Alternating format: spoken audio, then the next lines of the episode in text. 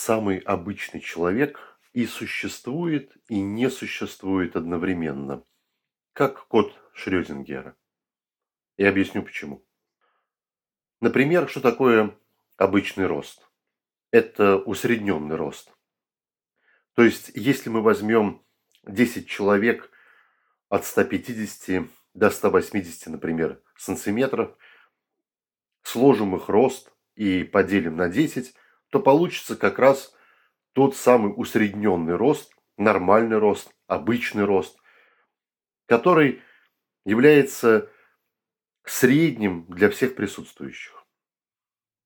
Но с большой долей вероятности именно такого роста, который мы вычислили, среди 10 людей не будет. Ну, грубо говоря, получится, например, 165,4 сантиметра.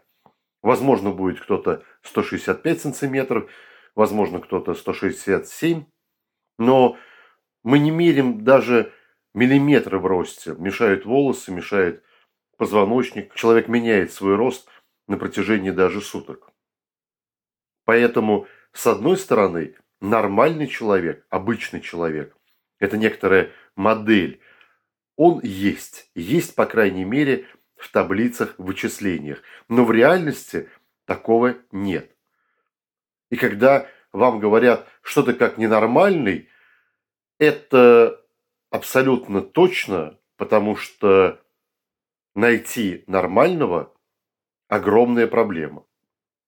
Особенно, когда идет речь не о непрерывных величинах, а о некоторых дискретных. Например, что такое нормальный цвет глаз?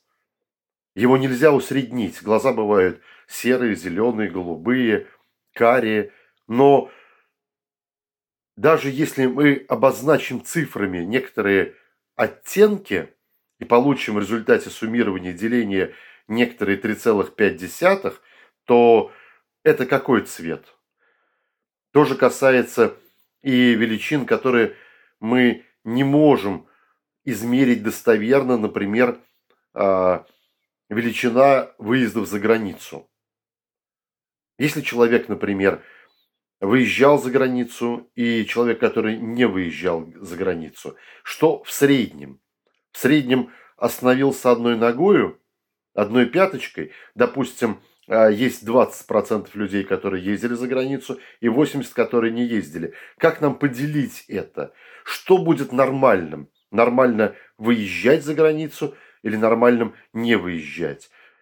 Если мы говорим о большинстве, то результат очевиден. Нормально будет не выезжать за границу. Но это нормально для людей сидеть на одном месте и никуда не ездить. Я думаю, что здравый смысл подскажет вам ответ, что нет.